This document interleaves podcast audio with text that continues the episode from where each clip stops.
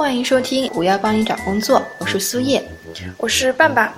那面试面的多了，自然也就见多识广了。当你觉得自己已经身经百战、百毒不侵的时候，接下去就总会遇到一些千奇百怪的奇葩面试问题，会时不时的出来刷新一下你的三观，让你一时不知所措，感到很慌。那前程无忧近期就对面试时最让人感到匪夷所思的面试问题进行了调查，我们整理出了十大奇葩面试问题。那下面就来一起开开眼，打开新世界的大门。奇葩第一问：你对公司有什么要求？求职者听到了表示很慌。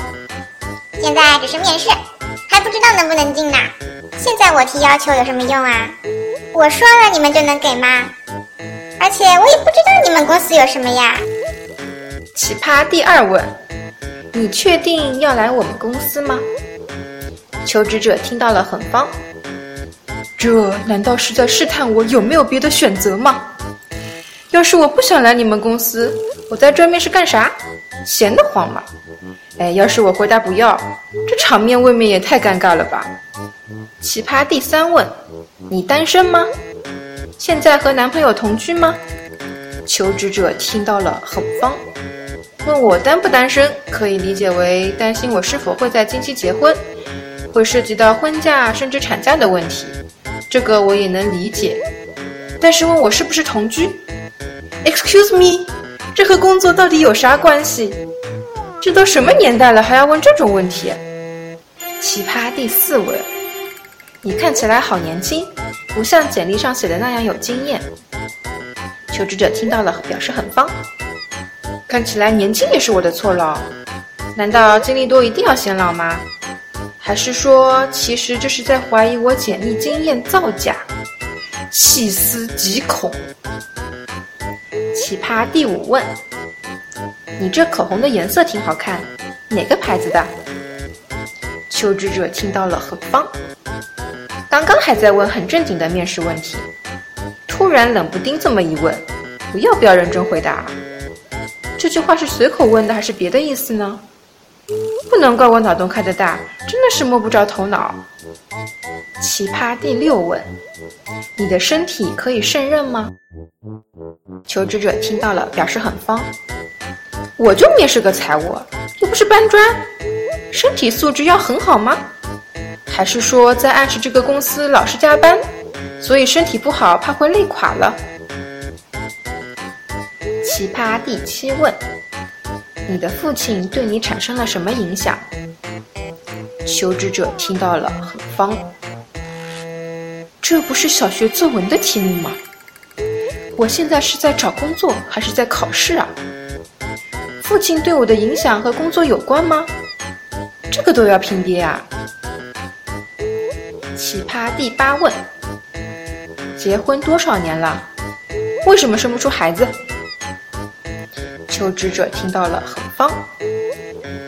听到这个问题，我整个人都震惊了。就算想问婚育方面的问题，这种问法也太没礼貌了吧？难道结婚多年不生孩子就是因为生不出？生不生得出和这份工作有什么直接关系？莫非这家公司还能帮忙生出孩子来？奇葩第九问：你的身高达标了吗？求职者听到了很慌。请问这跟我面试的岗位有什么关系吗？又不是面试模特，而且我人就在你眼前，我身高能不能达标你看不出来吗？标准是什么？招聘启事里没提哦，你也没说呀。奇葩第十问：小时候干过农活吗？干过哪些农活？求职者听到了很慌。我知道农村对于城里人来说会有很多好奇的地方，但是有没有干过农活到底是几个意思呀？是在看我有没有吃苦耐劳的传统美德吗？那虽然站在求职者的角度来看，上面提到的这些面试官，呃，可能会提出来的千奇百怪的问题，确实会让人觉得匪夷所思。但其实，在真实的面试中，呃，大部分面试官的提问都是有目的的。那在这些问题的背后，其实都潜藏着公司希望了解到你来这边工作的真正内容。通常来说，那公司希望了解关于你的，呃，内容包括了以下五点。第一点，你了解公司吗？那这个问题其实是在调查你对公司和行业是否进行过足够多的研究，并且是想知道你是否明白公司今后的定位和方向。第二点，你了解这一工作吗？这个问题是希望你能对你想要应聘的工作和即将承担的责任有一个总的概念。那回答的好坏，其实就关系着你对这份工作是否真的感兴趣。那你是否具备相关技能，或者说是迫切希望开发这项技能这种需求？第三点，你能够做好这项工作吗？这是在了解你以往具体的工作经验，看看你过去是如何解决问题的。第四点。你具备这些品质吗？这是想要衡量你所拥有的无形的品质，比如说创造性、精力、诚实度。但是这些东西其实是从你的简历上了解不到的，只有在面试的时候，面试官呃获得了这些信息之后，才能判断你是否适合这家公司，是否适合和你共事。第五点，你会与我的团队好好合作吗？那现在许多工作都是需要团队来实现目标的。通过这一问题，其实就可以来确定你是不是一个好的合作呃团队的合作者。那这一点对面试官来说是很重要的。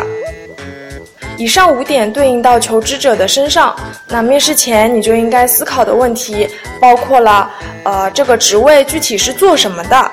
我有哪些？职业技能是符合这项工作的要求，那我将如何与团队或者公司的同事共事？我能说服他们从多个候选人当中选择我吗？我将来能在这家公司做到什么程度？那你把这些问题的答案都整理一下，打上你个人职业特性的标签，基本上就能在面试中，呃，应对一些疑难提问了。下面还有一个关于频繁跳槽的实战问题，可以来分析一下。为什么工作五年换了六份工作？对于这个问题，面试官背后的潜台词有三点。第一点，求职者的从业情况可能存在不稳定性。如果我录用他，那他是否也会在一年甚至半年之内就跳槽，浪费了公司的招聘成本？第二点，求职者可能没有明确的职业目标，那他对自己的定位可能不清。第三点就是还有其他的不确定因素，比如说求职者会不会处理人际关系，或者是个人的性格有一些自由散漫的问题，这些问题其实在我的公司也不能得到解决。那从求职者的角度来说，对于这个问题的回答思路，你可以是这样的。一，你要诚实的承认过去的经历，即使你在简历上跳过一些公司，背景调查也会让你无所遁形的。第二点，表决心，表示你已经了解频繁跳槽的害处，并且为此付出了代价，所以你不会再这么继续跳下去。第三点，说明频繁跳槽的经历给自己带来的其他收获，比如说你获得了多种工作经验。再比如说，你现在已经确定了职业目标，所应聘的职位与目标职业是相符合的。